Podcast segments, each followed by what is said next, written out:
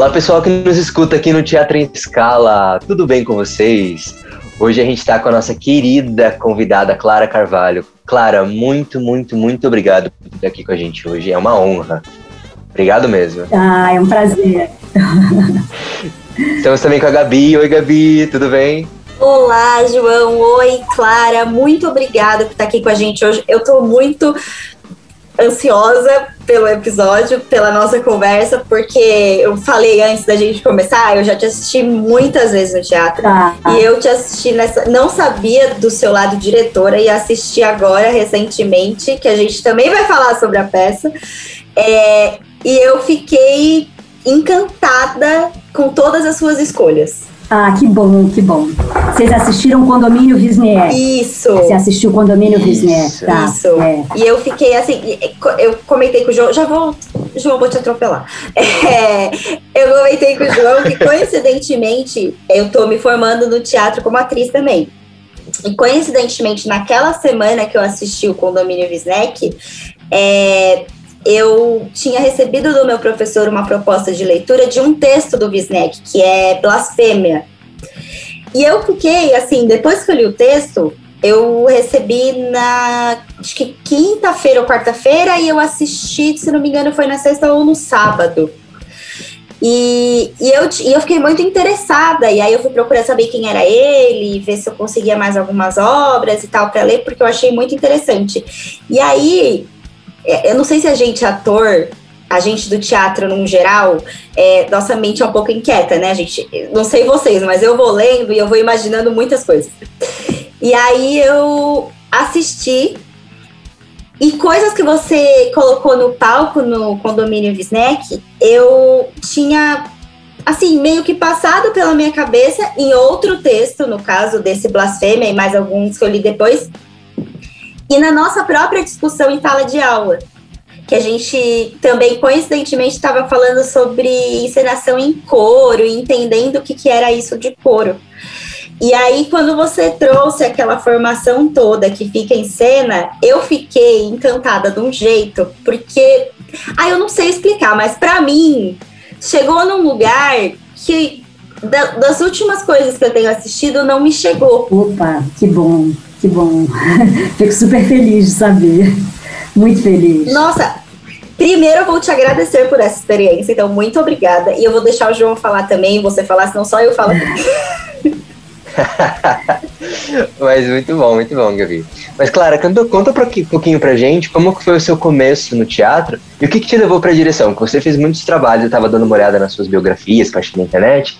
Você fez muitos trabalhos enquanto atriz, né? É. E a, a direção veio depois para você. Então conta pra gente um pouquinho desse começo e, e o que, que te levou também para a direção. É, eu, assim, eu, eu, faço teatro profissionalmente, né? Aqui, eu, eu considero que quando eu vim para São Paulo foi que eu comecei a minha carreira de, de, teatro profissional de verdade, né? Porque eu considero São Paulo o melhor lugar do Brasil para a gente fazer teatro, né?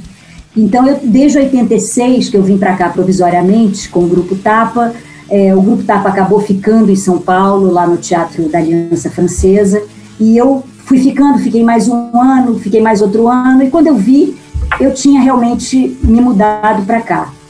E, e, e, a partir de 86, de 86 para frente, eu, dentro desse projeto de ocupação do Teatro Aliança Francesa, lá no centro, né, a ocupação pelo Grupo Tapa, nós fizemos um repertório muito grande de peças. Né? Eu fiz muitas peças como atriz, fiz Chekhov, fiz Molière, fiz os brasileiros, Nelson Rodrigues, Jorge Andrade, é, Martins Pena, Arthur de Azevedo, a gente teve um, um projeto grande de teatro brasileiro. E eu acho que eu, a gente teve. Primeiro, a gente trabalhou muito mesmo, mas a gente também teve sorte de conseguir ter um espaço né, que tinha que ser ocupado e a ocupação desse espaço tinha que ser a maior possível para a gente fazer tudo isso valer a pena. E era feito na raça, a gente no princípio não tinha patrocínio, mas tinha um espaço disponível.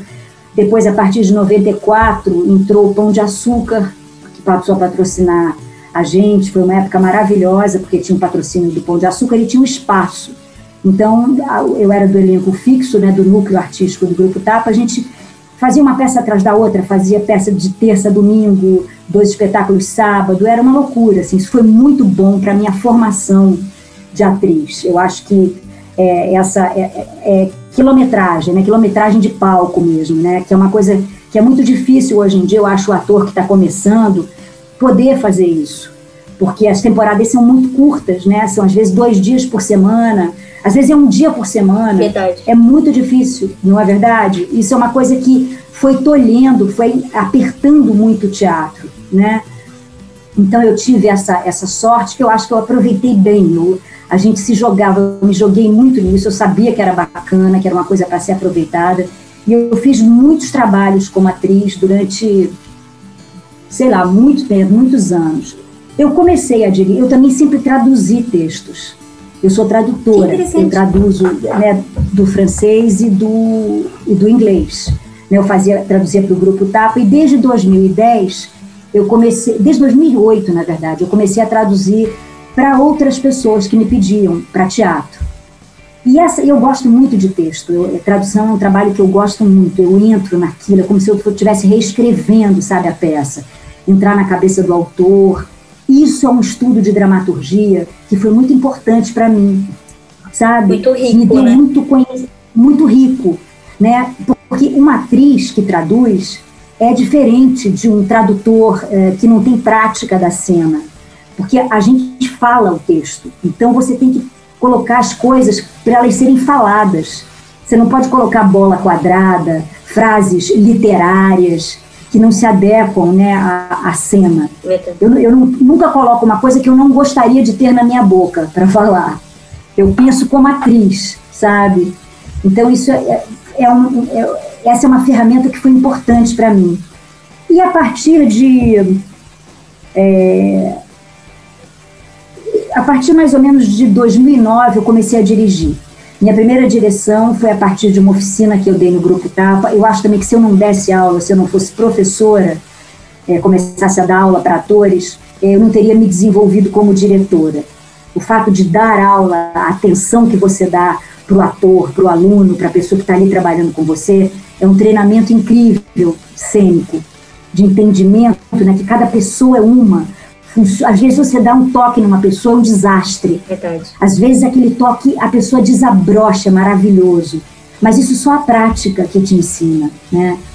Então, pela primeira vez eu dirigi em 2009 um monólogo do Nelson Rodrigues, que foi a valsa número 6, com uma atriz que era minha aluna, que era Marina Ballarin. É, foi muito legal, foi a minha primeira experiência. Foi lá no Viga, foi muito bacana. E depois eu comecei a dirigir, a Isabela Lemos me convidou para dirigir a Órfãos, que foi, era um texto em inglês, que a Isabela produziu, que ganhou o Festival da Cultura Inglesa. Em 2012. Um texto muito bacana do Dennis Kelly. Eu tô, eu tô, a gente vai estrear, era para ter estreado ano passado, talvez a gente consiga estrear esse ano, outra peça do Dennis Kelly chamada Escombros. É um, é um autor inglês contemporâneo muito bacana.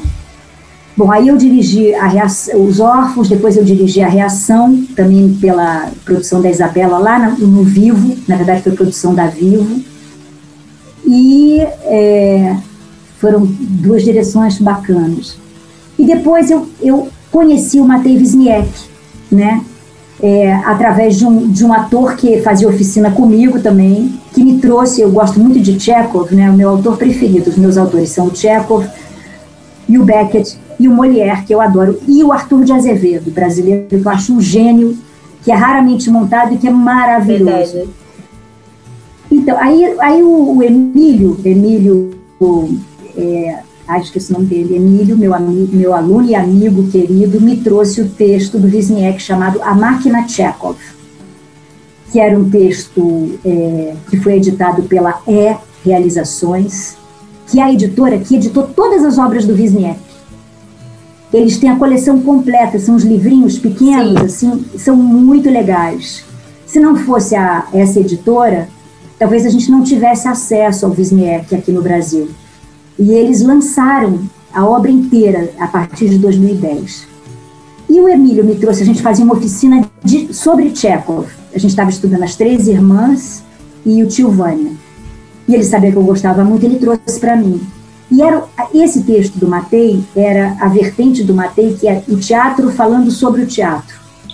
Era, olha só que coisa bacana que era. Eram os personagens do Chekhov, que eram todos tiveram destinos muito infelizes, personagens muito infelizes. O tio Vânia, as três irmãs, a Helena, enfim, personagens da obra por, pela, que estavam na Trepler, da Gaivota, é, a personagem do Ivano, que vinham reclamar com o autor na hora da morte, por que, que ele tinha é, escrito destinos tão horríveis para eles, tão desgraçados, por que, que eles eram tão desgraçados? Demais. E o texto era, marav era muito interessante, era maravilhoso. Aí eu, nós a gente fez um elenco com, com os meu, meus atores da minha oficina. Colocamos no primeiro Zé Renato que abriu, o prêmio Zé Renato, uhum. Em 2015, e nós ganhamos. Legal. Aí nós montamos, é, nós montamos essa primeira, esse primeiro Matei Wisniewski. Eu dirigi, convidei a Denise Weinberg para dirigir comigo essa peça. Uhum. Ela também é apaixonada pelo Chekhov, por isso que eu convidei ela. Aí o espetáculo ficou lindo, foi indicado para o prêmio APCA como melhor espetáculo, melhor direção. Foi, foi muito legal, era muito bonito mesmo. Era super caprichado, tinha figurino do cenário do Chris Eisner, é, a luz do Wagner Pinto. Ficou lindo o espetáculo. E foi assim. E ele, e ele ficou em cartaz quanto Ele tempo? ficou dois meses e meio em cartaz, lá no Instituto Capobianco que não sei se vocês conhecem, é ali perto da Augusta, é um lugar muito charmoso. Instituto Capobianco, é, ele, tá, ele anda fechado, era um teatro particular, uhum. feito dentro de uma fábrica de azulejos antiga, é um espaço que é de uma família. Tem um palco em cima e um espaço embaixo, nós fizemos nesse espaço embaixo. Uhum. Aí foi muito legal, foi uma experiência muito boa. Aí eu continuei, eu me apaixonei pelo Wisniewski, que é um autor muito bacana, né, que tem, tem vários tipos de texto, tem textos que são sobre o teatro, textos que são, é, são meditações sobre a vida, sobre a morte, a tristeza, a melancolia, é, e tem os textos que são políticos, né, porque o Wisniewski é um autor romeno, ele fugiu, a Romênia fazia parte do, da União Soviética, né, antigamente, era dominada pela União Soviética, e o, e o Matei Wisniewski fugiu em 87, foi morar em Paris, e aí que a obra dele começou a ser conhecida, né? Ele começou a escrever em, em francês, né? Tanto que ele tem uma coisa que eu acho muito charmosa. Ele diz a é, porque ele não escreve como um francês, ele escreve como um estrangeiro. Ele diz: a língua francesa ela não é a minha primeira língua, então ela é como se fosse uma amante que eu tenho que tratar muito bem. Eu tenho uma certa cerimônia com ela. Então tem, é, é uma linguagem um pouco diferente. Isso dá um charme danado para a escrita dele. É estranho, é um pouco estranho. É. Porque não é escrito por um francês, né? Então, ele escreve em francês. E a cabeça dele é, pensa né, dessa forma. Então, eu fiz a, a Máquina Chekhov, foi o meu primeiro é, Matei Wisniewski. Aí eu continuei trabalhando em aula textos do Matei, Aí eu comecei a trabalhar esse teatro decomposto, que é um livro com várias peças curtas, soltas, elas não são encadeadas. E aí os atores começaram a trazer. Ah, esse, esse, o Homem Lixo, exatamente. Exatamente. Aí os atores começaram a trazer exercícios, são monólogos. É, cada pessoa começou a escolher um monólogo para trabalhar e começaram a surgir coisas muito interessantes surrealistas, né? São coisas sobre a solidão, é, exercícios surrealistas. É impressionante, assim, a fantasia das pessoas. A gente foi desenvolvendo e tal. Foi, foram acho que uns oito meses de estudo. Mais, acho que foi um ano que a gente acabou ficando, assim, nessa, nesse estudo, nesse, nesse workshop, né? Uma vez por semana. Aí, quando a gente foi terminando, eu fiquei com vontade de fazer um espetáculo amarrando seis monólogos que eu achava que eram os mais legais, os mais interessantes. E todos numa abordagem muito física. Eram, é, o jeito que eu trabalho é sempre a palavra junto com o corpo. É, como eu tive uma formação muito de dança, né, eu fiz dança desde 12 anos, 13 anos, 12 anos de idade, eu fui bailarina, bailarina clássica, eu, eu fazia balé de verdade, assim, eu fiz concurso para o corpo de baile municipal, entrei, depois eu saí, enfim, era um, Meu Deus, quantas faces, quantas vidas. Pois então, é, eu venho nessa, nesse caminho do teatro desde lá de trás, né? Eu comecei com a dança, mas eu sempre gostei muito de literatura, sempre li muito. Eu me formei em letras na PUC do Rio. Então eu fui, eu tinha, né, essas, a gente é um agregado de coisas, né? A gente vai juntando coisas, né? Aí é, eu, eu idealizei esse espetáculo que eu queria que tivesse seis, esses seis monólogos sobre a solidão. Mas eu não queria que fosse assim, uma pessoa faz e sai, outra pessoa entra, não. Eu queria que a gente, eu comecei a ter a sensação que aquelas pessoas todas eram de um condomínio, como se elas morassem todas num prédio e não se conhecessem. Essa coisa urbana, né? Às vezes você não sabe quem é teu vizinho de porta.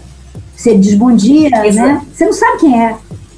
Exatamente. Se você diz, né? Porque tem muita gente que ainda se prende num, numa bolinha e não dá nem bom dia direito. É, essa coisa urbana, né? Um monte de gente junta, você não conhece ninguém dentro do ônibus, ninguém no metrô, não conhece às vezes ninguém do seu prédio, só o, o zelador, né? Você vê as pessoas, mas você não sabe. A gente tá, é muita gente junta e muito sozinho e muito louco, né? Cada um tem uma, uma coisa, né? A gente de perto, como diz o Caetano, ninguém é normal, né?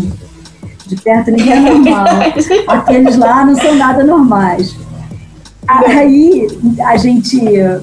Aí eu queria essa coisa do coro, eu queria que eles estivessem juntos, né? Mas como que a gente ia construir isso? Aí um dia a gente foi na casa de uma das atrizes, a Mônica Rosseto, e ela colocou na televisão um, DVD da Magui Marran, que é uma coreógrafa francesa, que tem espetáculos assim de teatro que não é dança clássica, são, é uma coisa expressionista. Esse balé era uns corpos gordos, com enchimento, é, uns coros funcionando juntos. Era muito interessante. Aí quando eu vi aquilo, eu digo, olha, é isso que eu quero. Eu quero que a gente trabalhe coro, a gente tem o corifeu, que é o ator que tem o solo, e o coro sempre repercute a narrativa daquele ator que está na frente, que está contando a história principal. E aí eu tive uma sorte, a gente teve uma sorte que uma das atrizes que estava no elenco, a Suzana Muniz, ela desenvolve, junto com o marido dela, que é músico, que fez a música do condomínio, um treinamento de coro de viewpoints, que é um treinamento, é um, é um, são exercícios de coro, coro físico, né? Esse coro sem palavra, né? Aí eu disse, bom, eu acho que a gente pode adotar esse treinamento como aquecimento e para a gente começar a fazer experiência de uma linguagem de corpo para isso, para a gente criar repertório, né? Aí a gente teve uma coisa bacana, porque a gente teve tempo, a gente teve mais ou menos um ano para criar esse espetáculo, não tinha dinheiro, as pessoas queriam muito fazer, então a gente se encontrava duas vezes por semana para trabalhar coro e ir trabalhando devagarzinho os monólogos. O, Corifeu ia fazendo os monólogos, a gente fazia os exercícios de coro de, das pessoas é, trabalharem juntas, né? o Corifeu puxa, o movimento se transforma, aquilo vai se transformando é um, um treinamento muito legal. É uma meditação, sabe? Todo mundo embolado, né? É uma coisa junta, assim, o coro. Aquilo pulsa junto. Aí a gente, eu tive, eu acho que a gente teve muita sorte, porque as pessoas ficaram juntas, aquele núcleo não se desagregou. É, quando você não tem dinheiro, você não tem compromisso, às vezes as pessoas caem fora né? É. Porque a vida puxa, você não consegue, acontece uma coisa. E a gente teve uma outra coisa bacana, que foi o Mal Machado, que é músico, que é o marido da Suzana, que quis ficar junto com a gente. Ele se interessou pelo trabalho. Então, ele também ficou junto, improvisando música, com violão, com teclado. Foi um trabalho redondinho, foi. então, de todos os. Foi que Aí nós ficamos criando isso, fomos trabalhando, até que chegou num ponto que a, a, eu chamei a Selene Marinho, produtora de teatro, que veio assistir dois ensaios, gostou muito do projeto, achou muito legal e resolveu trabalhar o, o projeto no SESC. Ver se a gente vendia para o Sesc. E eu inscrevi o condomínio Wisniewski num PROAC em, em 2019. E nós ganhamos o PROAC. Aí nós ganhamos o PROAC e o Sesc veio assistir um ensaio e também comprou o espetáculo. Que legal! Então, pois é, aí nós este acabamos estreando no Sesc Piranga, naquela sala pequenininha. E foi tudo de bom, né, assim. Foi muito bom, porque a gente saiu de lá, foi para Oswald, depois a gente foi para o Viga, aí no fim do ano a gente fez lá o Cacilda Becker. E eu tive uma coisa muito bacana também, que foi a, os figurinos da Maristilene né, Artichevix, que é uma, é uma figurinista que eu gosto muito, é, ela é uma poeta, a Maristilene, ela aborda os figurinos. E ela fez aquele figurino que eu amo, sabe? Que eu acho que é uma linguagem. É, o figurino e a maquiagem são da Maristilene. Eu achei muito legal. E eu só queria usar uma mesa. A gente tinha uma mesa no Galpão do Tapa, que a gente ensaiou lá, né, no espaço. Tinha aquela mesa. Eu disse, eu quero que a gente faça o espetáculo com a mesa. Aquela, a gente manipulava aquela mesa de tudo que era jeito, punha ela em pé, virava de barriga para baixo. Aquilo tudo é experiência, né? Aquilo leva tempo. Você vai criando material, criando material e selecionando faz, faz um monte de coisa, isso não, isso não, isso sim, isso é muito bom. Seleciona isso. É. E você vai assim, você vai construindo, né? E depois teve a luz linda do Wagner, Wagner Pinto, que fez também a máquina Tcheco, que é uma maravilha, que é um cara. A luz é muito bonita do espetáculo. Então ficou muito legal, porque teve muito tempo, teve tempo, teve amor, teve todo mundo que estava ali gostava muito daquilo, sabe?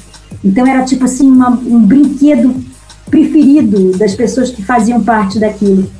É tão raro, né? Eu acho que foi, foi o maior barato ter feito isso ter acontecido. Foi, foi muito emocionante. Muito bom. É verdade mesmo. E depois do condomínio, eu dirigi em, dois, em 2019 também o Cenas da Vida do Meyerhold. Legal também do Wisniewski. Muito legal, muito legal. Eu trabalhei o Wisniewski também para um exercício cênico da minha companhia, e aí eu vi de algumas pessoas falando assim, ah, o novo Beckett e tal, e aí você comentou que você gosta muito do Beckett, eu fiquei, é o novo Beckett mesmo. E eu queria perguntar para você, o que, que você acha? Você acha que mantém Wisniewski é o novo Beckett, ou você acha que eles têm propostas muito diferentes? Não, não, eu acho que não. Eu acho que o Matei Wisniewski tem outra estatura. O Beckett é outra coisa. O Beckett é, um, é uma coisa, é uma sumidade. O Matei é fã do Beckett. O Matei é apaixonado pelo Beckett e o, e o Chekhov. Ele tem uma peça que chama, é, que é sobre o Godot, que é o segundo Godot. É uma peça curtinha, maravilhosa. Aí eu tenho ali, eu, como é o nome dela? É, é sobre o Esperando Godot. É uma coisa linda. Vocês têm que ver essa peça, vocês têm que ler. Ela é assim está é, na porta de um teatro, aí o, o Godot é chutado para fora do teatro, fica sentado na calçada.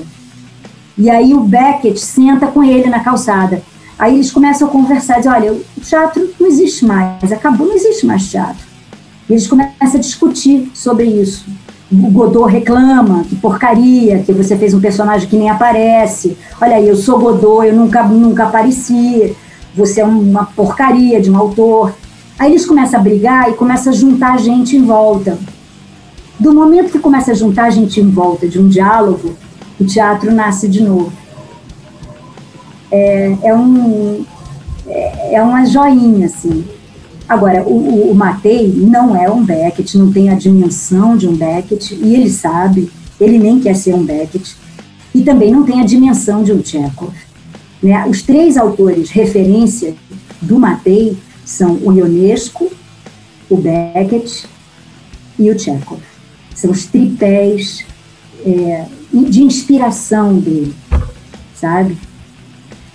É, mas ele, ele tem aquela coisa do Beckett, ele tem aquela melancolia, né? O Matei é um autor em que você ri, ele tem uma melancolia que não é, não é depressiva. Eu, eu sempre digo isso, eu acho que ele tem uma melancolia esperançosa, ele é amoroso. É, tanto que o condomínio acaba, é, o conjunto todo chega no mar.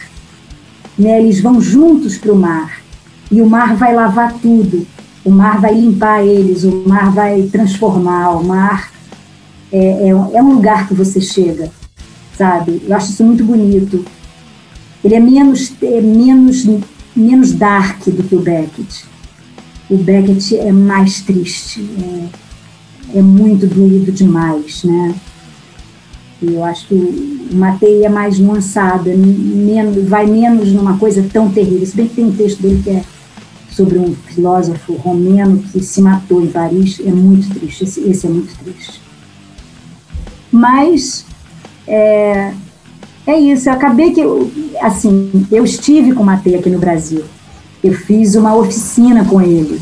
Legal! Lá na editora, é, uma oficina de duas horas, ele, ele falou muito, ele falou sobre ele, sobre os textos, é, a gente escreveu umas coisas, assim. É, ele é uma figura, ele é muito simpático, mas profissionalíssimo. Deu duas horas, acabou, encerrou, obrigada, foi um prazer. é, faz parte, faz parte. É. E você, vocês adaptaram o condomínio Visniak para online também, não adaptaram? É, não, na verdade a gente não adaptou não, a gente usou uma gravação que a gente tinha, porque é, com a coisa da pandemia, a gente não conseguiu, a gente ia fazer a gravação, né? A gente ia gravar, fazer o espetáculo de novo, montar tudo para fazer.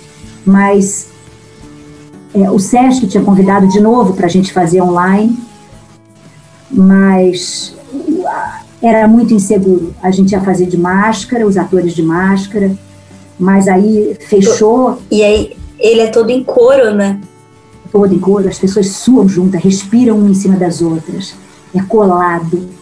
A gente aí tínhamos essa gravação que era muito bonito, muito foi um espetáculo muito bonito, muito intenso, e nós usamos a, a gravação sabe? Ficou muito boa, porque eu achei assistindo que vocês tinham feito pro online. É, não. Não fizemos, não. Nós não conseguimos fazer por causa da pandemia. Os atores, nós nos reunimos duas vezes e os atores é, estavam com muito medo. Todo mundo queria muito trabalhar, mas tem uma pessoa, um dos atores é diabético, a outra pessoa tem 60 anos e aí era muito perigoso, a gente achou que não dava para forçar a barra. a gente chegou a marcar a primeira vez, aí o Rafael, que faz o gordo, que é um palito, Rafael, Rafael, ele é magético, aquela ideia do gordo é da Maristilene, aquela ideia não é do Matei, não.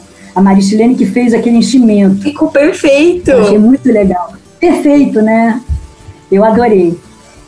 O, o Rafael, quando a gente estava com data marcada para gravar, o Rafael estava no interior, na casa dos pais. Ele avisou que o pai dele estava com ameaça de Covid, podia estar com Covid. Era na semana que a gente tinha marcado. Aí a gente cancelou. Nossa! Duas vezes aconteceu isso. A gente tinha que cumprir o edital, aí então a gente fez o, com a gravação que a gente tinha e, e ficamos disponíveis, né, todos os espetáculos para conversar depois com a plateia. Ainda bem que teve uma alternativa, né? Ainda bem, ainda bem, pois é. Ainda bem. E uma coisa que, que eu, a gente assiste muita coisa online, né? Tem muita gente fazendo muita coisa. Mas você acha que, por exemplo, textos que, que são absurdos, né? Textos de teatro absurdo, eles possibilitam um jogo maior, cênico, para esse momento que a gente está, do que outros gêneros, tipo realismo, por exemplo? Você acha que, que rola mais fazer, tem mais possibilidade de é, explorar além dessa limitação que a gente tem, né? Desses quadradinhos aqui que estamos agora. É. No Teatro do Absurdo? É, olha, não necessariamente, sabe, João? Eu acho que tem espetáculos mais realistas que acabam funcionando muito bem. E, por exemplo, eu vi agora o Diplomacia, do Otávio Martins, com Eduardo Semerjan, agora no, no Sesc, no, nesse, nesse canal do Sesc que estava maravilhoso. Era teatro filmado em preto e branco, realistão. Estava deslumbrante. Eles filmaram aquilo deslumbrantemente. É, tem um espetáculo, primeiro de todos, que teve assim virtual, quando começou a pandemia, que era Os Ursos Panda. Não sei, que é um texto do Wisniewski, sabe? Que quem montou foi a A gente assistiu. Então, é, aquilo ficou muito legal, né? É, foi uma experiência interessante, totalmente absurda Se você, Verdade, foi to totalmente. totalmente. Tinha, pouco tinha a ver com o texto, era uma apropriação maluca lá do texto do Wisniewski, né? Porque a peça não é exatamente aquilo, mas ficou, eu achei legal aquilo. Achei tão louco, tão pandêmico, tão maluco, achei que ficou interessante. A gente chegou a pensar, assim, ano passado, de fazer um, uma versão do condomínio em quadradinhos. Uma assembleia do condomínio em quadradinhos. É, assim, com os monólogos. Mas era muito esquisito, porque o coro, não tem como fazer o coro em quadradinho, né? É, não dá. Aí a gente desistiu. Tem umas limitações, né? Isso aqui é muito limitado, né? É, claro que a gente evoluiu muito, mas é muito limitado, né? É um audiovisual é, que tem o, o, recurso de som não é igual da televisão nem do cinema, né? Mas é o que a gente tem. Eu acho que a gente já evoluiu muito. Tem coisas muito interessantes que, que, que acontecem, sabe? Mas, mas assim, João, não acho que o surrealismo, a nossa situação pandêmica toda, ela é muito surrealista, né? Mas eu não acho que é, seja um, um veículo bem apropriado, especialmente o Zoom não, sabe? Sim, verdade. É. tá certo. Clara, infelizmente nosso top tá chegando ao fim. Ah. Muito legal, passou rápido, né? Tá bom. Passou muito rápido, eu falei muito, gente. Desculpa. Imagina, a gente ama isso. Imagina! a gente ama isso. Eu gostaria de agradecer mais uma vez você, Clara, e falar para quem está nos ouvindo para ficar de olho na Clara, ficar de olho em todas as produções que ela faz, que, gente, vale muito, muito a pena de coração. Somos grandes fãs. Obrigada. Você que está nos ouvindo também, pode seguir a gente em todas as nossas redes sociais, Teatro em Escala, em todos os lugares, YouTube, a gente está no Spotify, a gente está em todas as plataformas disponíveis hoje aqui no Brasil. E é isso, a gente fecha por, fecha por hoje. Obrigado mesmo, Clara. Prazer novamente. Obrigada, Gabi. Obrigada, João. Prazer. Obrigada, obrigada. Estou muito feliz com este episódio. Obrigada mesmo, Clara. Eu tenho, eu tenho uma paixão particular pela, pela profissão da senhora Warren, eu falo? Senhora Warren. Senhora Warren. Warren. Eu nunca soube a pronúncia certa, mas eu sou apaixonada e as a primeira vez que eu descobri essa peça, eu não conhecia nada, de nada, e eu fui assim, e foi com você e eu assisti mais outras vezes de novo, porque eu não ah, podia perder. Linda. Então, é, é, uma paixão que eu tenho, assim, desse seu trabalho. Então, muito obrigada. Ah, fico tão feliz, muito feliz. Muito obrigada mesmo por ter topado. Estou muito feliz. Acho que tá, dá pra ver da minha cara. Quem tá, tá vendo no podcast, não é? Tá ouvindo, não vai ver a minha cara, mas eu tô com vermelha e tudo mais. Então, obrigada mesmo. Obrigada para quem ouviu até aqui, que foi muito bom para mim. Eu tô muito feliz. Obrigada. Um beijo, Gabi. Beijo, beijo João.